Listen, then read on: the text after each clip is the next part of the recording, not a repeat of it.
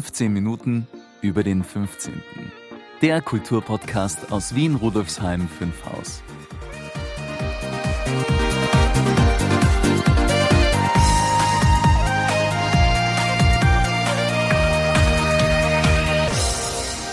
Hallo Brigitte, diese Folge erscheint ja ausnahmsweise nicht an einem 15. des Monats. Warum denn das? Ja, stimmt, das ist etwas ungewöhnlich und liegt an unserem fiktiven Interview mit Anton Hanak. Wenn Sie dazu übrigens mehr erfahren möchten, liebe Hörerinnen, lieber Hörer, empfehle ich Ihnen, in die Folge 65 reinzuhören.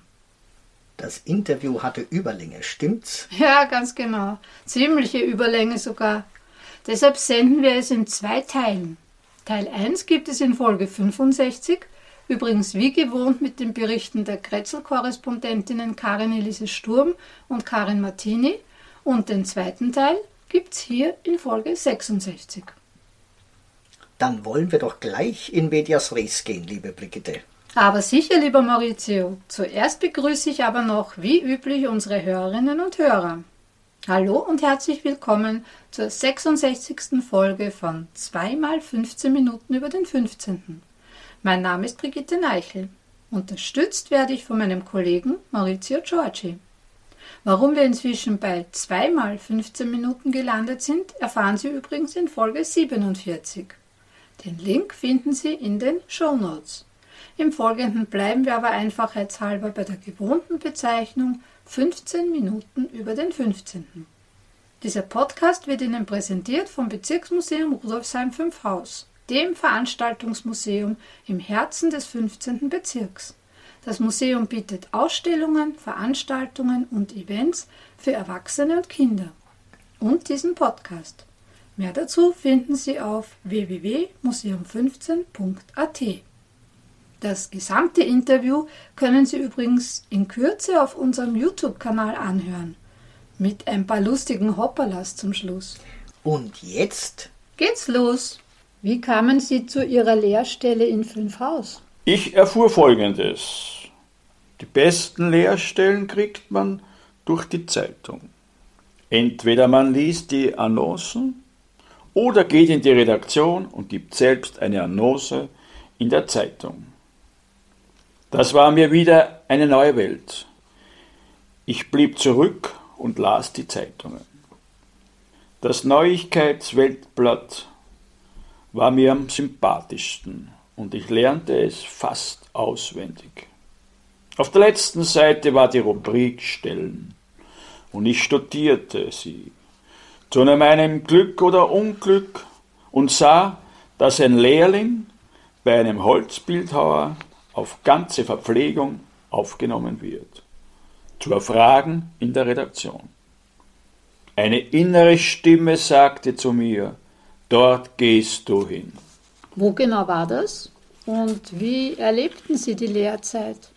Ich fand es leicht und stand im ersten Stock, Herrglotzgasse 6, Ecke Turnergasse, und las ein auf Glas bemaltes, mit Goldbuchstaben prangendes Türtafel Rudolf Sauer, Holzbildhauer.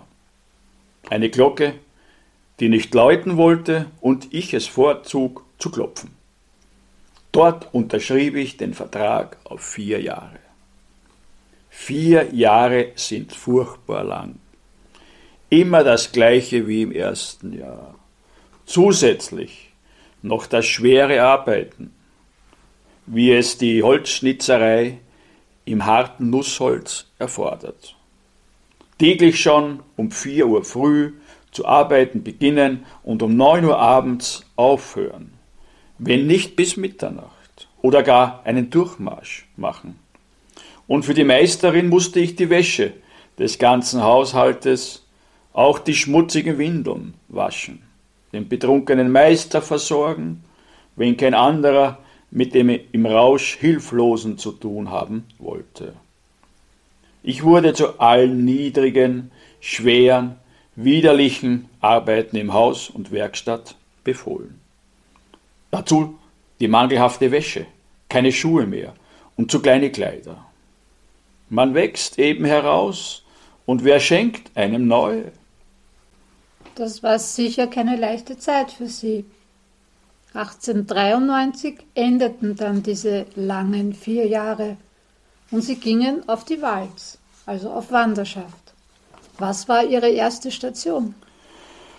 Von der Genossenschaft kam die Aufforderung zur Meldung und dort wurde mir mitgeteilt, dass ich laut Vertrag am 1. Mai 1893 zum Gesellen freigesprochen werde.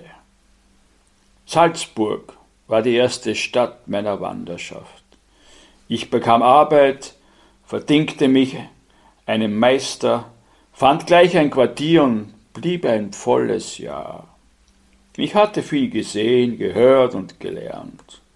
Dann ging ich nach München, nach Augsburg, nach Prag, nach Budapest. Überall habe ich Arbeit bekommen und gearbeitet. Überall hörte ich das Loblied auf die Kunstakademie und es darf nicht wundern, wenn ich blind links am Leben vorbeiging, nur Geld sparte, um einmal an die Akademie zu kommen. Sie wollten Steinbildhauer werden. Im Sommer waren Sie auf Wanderschaft und im Winter besuchten Sie Fortbildungskurse an der Staatsgewerbeschule in der Schellinggasse. Und dann erfüllte sich Ihr Wunsch, in die Wiener Akademie, heute Akademie der Bildenden Künste, aufgenommen zu werden. Ich habe mich rasch entschlossen, den Versuch zu machen an die Wiener Akademie zu gehen und dort zu lernen. Ohne Geld und Hoffnung auf irgendeine Unterstützung. Die Aufnahmsprüfung im Herbst 1898 ist mir gelungen. Und da ich nichts hatte, konnte ich nichts verlieren. Mein Lehrer war Edmund Helmer. Wie erging es Ihnen im ersten Studienjahr? Professor Helmer hatte mir eine Schulgeldbefreiung in Aussicht gestellt. Dagegen hatte mich Professor Frisch hinausgeworfen, weil ich seine Vorträge über Anatomie nicht besuchte. Er wollte mich nicht zur Prüfung zulassen.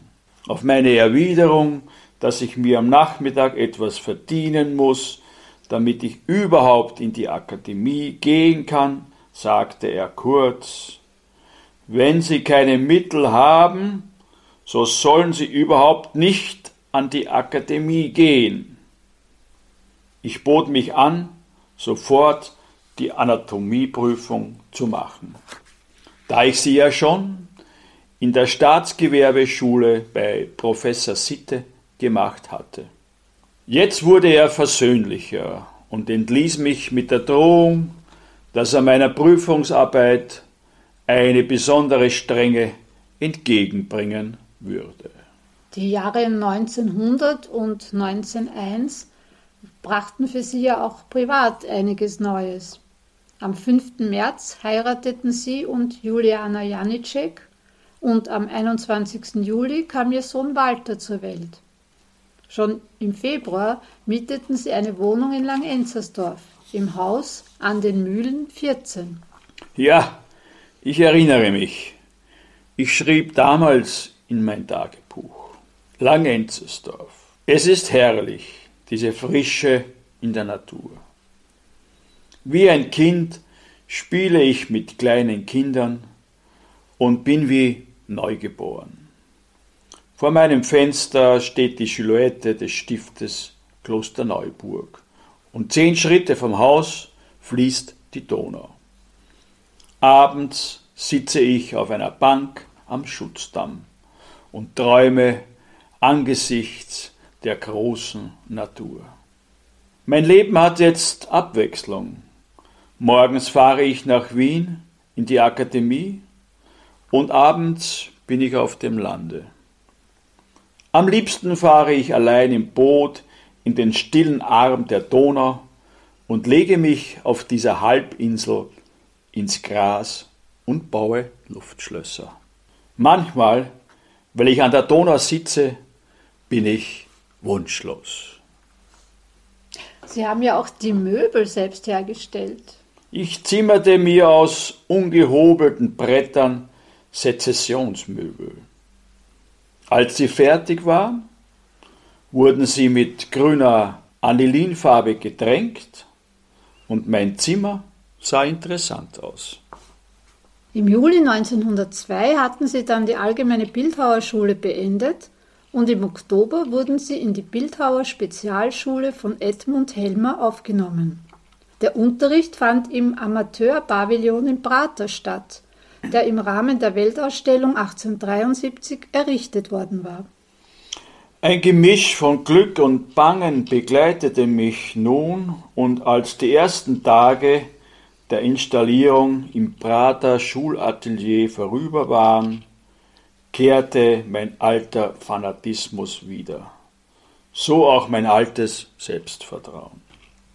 Mein Spitzname unter den Studenten war Herbergsvater, Koch und Musikant. 1904 beendeten sie schließlich ihre Ausbildung.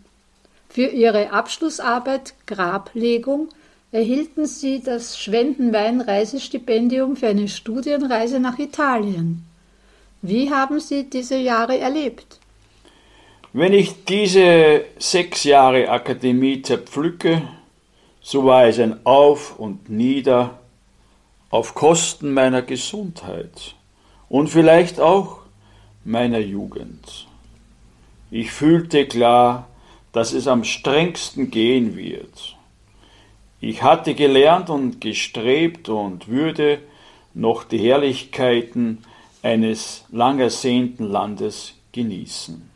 Ich wusste, seine Kunstwerke werden mich berauschen für die Zukunft. Bereits während ihrer Studienzeit hatten sie Preise für ihre Arbeiten erhalten und erhielten mehrere kleinere Aufträge, unter anderem für eine Gedenktafel für die verstorbene britische Königin Victoria, die im dritten Bezirk in der anglikanischen Kirche in der Jauresgasse 21 angebracht ist. Den ersten öffentlichen Auftrag erhielten sie 1908 von der Stadt Linz. Die Brunnenfigur Freude am Schönen befindet sich im Linzer Volksgarten. Sie waren ja mit Ihrem Werk nicht ganz zufrieden. Im Banne meines damaligen Strebens wurde die Freude am Schönen die Grundidee für diesen Brunnen. Ein ins Unendliche führender Traum, der tief im Stein stecken geblieben ist. Mein Können konnte noch nicht mit dem Wollen Schritt halten. Dieses Werk hat der breiten Öffentlichkeit und allen, die für unsere Zeit neue Denkmalsformen erwartet haben, eine große Enttäuschung bereitet. Mein Erfolg war der, dass ich mich noch tiefer in meine Werkstatt flüchten musste. In Lang-Enzersdorf hatten sie bereits 1904 die Familie Primavesi kennengelernt und erhielten den Auftrag, ein Porträt in Marmor von Meda Primavesi zu erstellen. Die Primavesis wurden in der Folge über mehr als ein Jahrzehnt ihre wichtigsten privaten Förderer. Otto Primavesi und seine Frau Gemahlin Meda bekundeten ein immer lebendiges Interesse an meinen Arbeiten, an meinen Ideen und Plänen. Ich wurde häufig eingeladen in ihr Olmützer Heim und war bald bei allen verwandten Familien ein gern gesehener Gast. Ab 1905 betrieben sie ihr erstes eigenes Atelier in der Goldeckgasse 9 im vierten Bezirk. Ab 1908 arbeiteten sie dann im Pavillon des Amateurs im Prater. Ab 1910 entstanden unter anderem folgende Werke: Der Gigant, Figuren für das Landhaus Otto Primavesi im mährischen Winkelsdorf und die Villa Robert Primavesi im 13. Bezirk. Der letzte Mensch, das war zwischen 1914 und 1917, das Kriegerdenkmal für Lang-Enzersdorf 1922 und der brennende Mensch 1922. Dieses wilde Treiben des Lebens mit einem Willenlosen, der nirgends Ruhe finden kann, dem jeder Klang ein Signal ist, denn jeder Stoß ein Vorwärts bedeutet, dieses Kreisen und Rasen war in den letzten Jahren zu einem verzehrenden Brand angewachsen, der nicht nur mein Inneres, sondern auch mein Äußeres in lodernde Flammen verwandelt hatte. Der brennende Mensch, so brenne ich und verbrenne. Ein Brand, der nie gelöscht werden kann. 1923 übersiedelten sie ins Pfarrerstöckel des Hetzendorfer Schlosses. 1924 wurde ihre Porträtfigur des Anatomen Emil Zuckerkandel im Arkadenhof der Wiener Universität enthüllt. In den 1920er Jahren war dann das Rote Wien ihr wichtigster Auftraggeber. Besonders zwei Plastiken beschäftigten sie da besonders. Unerwartet riss mich eine starke Hand von diesem Abgrunde und gebot wieder nach langer, langer Zeit eine Aufgabe zu lösen. Magna Mater. Eine Mutter, besser eine Fürsorge, die auf der Straße die Kinder zusammenglaubt, die sie aus den Gefahren der Straße errettet eine Bekrönung der ganz hervorragenden Fürsorge der Stadt Wien um die Jugend, die nur zu oft der Straße überliefert, auf der Straße vergessen wird. In überlebensgroßen Dimensionen als Mittelpunkt eines Brunnens von allen Seiten eine vollkommene Plastik. Und eine zweite Aufgabe gab es zu lösen, die der vorigen nicht nachstand. Eine Plastik für das Gräberfeld der am Zentralfriedhof beerdigten Soldaten des Weltkrieges. Die Schmerzensmutter. Eine Aufgabe, die nach allen Dimensionen eng begrenzt ist, die aus dem tiefsten Innern der Menschlichkeit nur nach oben den Weg der Erlösung und Befreiung suchen kann. Der 1926 entstandene Magna Mater Brunnen für die Kinderübernahmestelle in der Lustkandelgasse 50 wurde 1964 in den Park bei der Maurer Pfarrkirche transferiert. 1928 gestalteten sie die Viktor-Adler-Büste für das Denkmal der Republik an der Wiener Ringstraße. Ab 1913 waren sie 20 Jahre als Hochschulprofessor an der Wiener Kunstgewerbeschule, ab 1932 als ordentlicher Professor für Bildhauerei an der Akademie der Bildenden Künste tätig. Wer waren ihre Schülerinnen und Schüler? Ich erinnere mich noch an Margarete Hanusch, Heinz Leinfellner, Hilde Urey, Franz Xaver Wirth, Angela Stadtherr und Fritz Wottrupper. Ihre letzte Arbeit war ab 1931 das Emniyet-Denkmal oder Denkmal des Vertrauens im Auftrag der türkischen Regierung in Ankara. Diese konnten sie nicht mehr beenden. Schon seit Jahren litten sie aufgrund des feinen Steinstaubes an Angina pectoris und auch ihr Herz wurde immer schwächer. Im November 1933 erlitten sie einen Herzanfall. Die Weihnachtsfeiertage verbrachten sie bei der Familie ihres Sohnes Walter. Trotz Krankheit und Schwäche setzten sie die Arbeit in ihrem Atelier fort und besorgten die Überprüfung der Arbeiten in der Erzgießerei. Am 4. Jänner erlitten sie einen schweren Herzanfall und wurden von einem Schüler vom Atelier nach Hause gebracht, wo sie am 7. Jänner starben. Ihr Begräbnis fand am 11. Jänner auf dem Hitzinger Friedhof statt. Die Grabrede hielt der Rektor der Akademie der Bildenden Künste Wien, Peter Behrens. Ja, so ging mein Leben zu Ende. Was wurde aus dem Denkmal? Die Bronzefiguren für das Emnet-Denkmal wurden durch einige ihrer Schüler 1936 vollendet. Gerne hätte ich das noch selber gemacht, aber gut, dass es fertiggestellt wurde. Zum Schluss möchte ich noch ein paar Zeilen aus einem Nachruf von Max Ermers vom 21.01.1934 in der Zeitschrift Der Kuckuck Nummer 3 1934 zitieren. In der Fülle von Gestalten und Figuren, die das Ringen, Sehnen und Leiden unserer Zeit versinnbildlichen, machte er sich nun jahrzehntelang Luft. Es ist, als ob er für den uns alle bedrückenden, schmerzhaften Unterbau unseres Gesellschafts- und Wirtschaftssystems den künstlerischen, in eine Höhe besonderer Art gehobenen Überbau der leidenden Seele schaffen müsste. Aber er bleibt nicht, wie Meunier, der andere große Bildhauer unserer Zeit, bei der Schilderung der Qual des stillen Heldentums der Arbeiterschaft stehen. Er lässt das Leid der Zeit über die Klasse hinauswachsen. Das ganze Volk, die ganze Menschheit wird aus der Unerträglichkeit der einmal gegebenen Zeitsituation heraus zum Leidenden, zum Sehnenden, zum anklagenden Tantalus.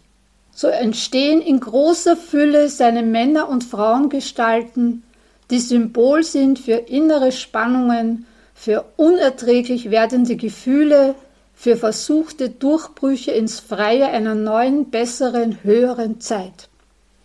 Im Giganten schreitet noch die Menschheit dumpf und unsicher und schmerzlich ihren unbewussten Weg dahin. In der Sphinx blickt sie tief ins Innere ihrer fatalen Rätselhaftigkeit. Im Gebet erwächst ihr Flehen nach Erlösung zu religiös überreligiöser Aufwärtsgebärde. Im Neuerer gewinnt der Wunsch nach Überwindung des Alten, nach Hineinschreiten ins kommende traumhafte Gestalt. Im Fanatiker gesteigerten leidenschaftlichen Ausdruck. Im großen Leid schwebt einer Wolke gleich der alles läuternde Schmerz über uns. Im brennenden Menschen verbrennt der Sehnsüchtige förmlich vor unseren Augen in Glut und flammender Ekstase. Es ist Hanak selbst.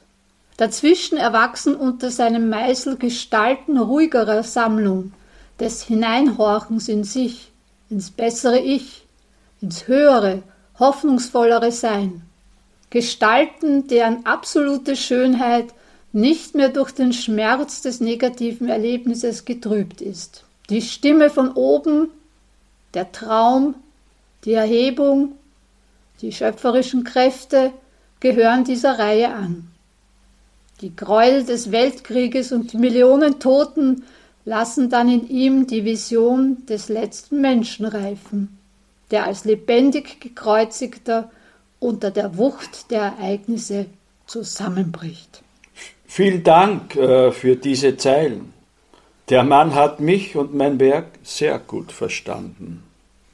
Ich wünsche Ihnen alles Gute und werde mich jetzt wieder entfernen. Lieber Herr Hanak, ich bedanke mich für das Gespräch. Adieu. Adieu. In Teil 1 gab es ja einen Cliffhanger, was die Zeit von Anton Hanak bei uns im 15. Bezirk betrifft. Jetzt wissen wir also Bescheid, auch über die berufliche Tätigkeit des Bildhauers und dessen Werke. Interessant fand ich auch die Schilderungen über Langenzersdorf wo er ja einige Jahre gewohnt und sich sehr wohl gefühlt hat. Im Blogartikel zur Podcast-Folge finden Sie auch viele Bilder zu Anton Hanak, seinen Werken, zum Langenzersdorf-Museum, das aus dem Hanak-Museum hervorgegangen ist, und zu den Orten, an denen der Künstler gelebt hat. Ein Blick in den Blogartikel lohnt sich also auf jeden Fall, liebe Hörerinnen, lieber Hörer. Vielleicht magst du uns auch noch mal sagen, wer Anton Hanak gemimt hat. Ja, gern. Unser Anton Hanak wurde vom Leiter des Zirkus- und Clownmuseums, Michael Svatosch, dargestellt. Vielen Dank an dieser Stelle an dich, Michael. Mein Dank gilt auch einem anderen Museumskollegen, nämlich Philipp Maurer vom Bezirksmuseum Wieden, der mich überhaupt erst darauf aufmerksam gemacht hat, dass Anton Hanak Bezüge zum 15. Bezirk hat. Und Danke auch an unsere Museumskollegin Silvia Platzer für die Unterstützung bei der Recherche. Und noch jemandem möchte ich danken, nämlich dem Leiter des bereits erwähnten Langenzersdorf Museums, Magister Gregor Anatol Bockstiefel. Er hat mich durch die Hanak-Ausstellung geführt und mir viele interessante Infos vermittelt. Ich möchte Sie, liebe Hörerinnen, liebe Hörer, noch auf eine Veranstaltung am Freitag, dem 25. August, aufmerksam machen. Ab 20 Uhr gastiert bei uns im Museum nun schon zum zweiten Mal die Liedermacherinnen Liedermacher Lounge. Musikalischer Gast ist die niederösterreichische Liedermacherin Vicky Harlow. Sie erzählt in ihren Liedern Geschichten. Zwischen Sehnsüchten und Träumen verstecken sich Szenen aus dem Alltag, die mit starken Melodien lebhafte Bilder malen. Oft sind es die leisen Töne, die am lautesten nachklingen. Die Moderation übernehmen André Blau und Kathi Kern. Anmelden können Sie sich auf unserer Webseite unter www.museum15.at-veranstaltungen. In der nächsten Podcast-Folge, die am 15. September erscheinen wird, gibt es, passend zum Schulanfang, Ausschnitte aus Interviews zum Thema Schule. Die Gespräche hat unsere Kollegin Erika Trüdi bei der Eröffnung des Tages der Bezirksmuseen am 12.03. geführt. Das Thema unserer Sonderausstellung lautet ja Bildung in Rudolfsheim 5 Haus, einst und jetzt. Und ab 4. September sind wir wieder regulär zu den Öffnungszeiten vor Ort für Sie da, liebe Hörerinnen, liebe Hörer. Und zwar am Montag von 17 bis 19 Uhr und am Freitag von 15.30 Uhr bis 17.30 Uhr, ausgenommen an Feiertagen und schulfreien Tagen. Wir kommen wieder zum Ende dieser eingeschobenen Folge. Vielen Dank für deine Unterstützung, lieber Maurizio. Es war mir wie immer ein Ehrenamt, liebe Brigitte. Ciao und Baba. Baba, Maurizio. Ja, liebe Hörerinnen, lieber Hörer, Rudolfsheim 5 Haus hat viel zu bieten. Machen wir was draus, gemeinsam. Wenn Sie Ihr Wissen über die Geschichte des 15. Bezirks erweitern möchten, wenn Sie kulturelle und gesellschaftspolitische Themen schätzen, wenn Sie gespannt auf interessante Menschen und Themen aus Vergangenheit und Gegenwart im 15. Bezirk sind, dann sind Sie bei uns richtig. Besuchen Sie unsere Ausstellungen und Veranstaltungen im Museum, verfolgen Sie unsere Aktivitäten auf unserer Webseite, unserem Blog, unserem YouTube-Kanal und auf Facebook, Instagram und Co. Infos und Links finden Sie in den Shownotes. Wir sind auch gespannt auf Ihre Kommentare und Anregungen. Ich freue mich auf die nächsten spannenden 2x15 Minuten bei 15 Minuten über den 15. und verabschiede mich mit der anregenden Musik von Nigora und der berauschenden Stimme von Michael Stark. Auf Wiederhören! Ich wünsche Ihnen einen wunderschönen Tag, wann immer Sie diese Folge auch hören. Ihre Brigitte Neichel.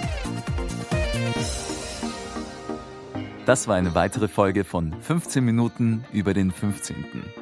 Infos und Links finden Sie in den Show Notes und auf www.museum15.at slash podcast.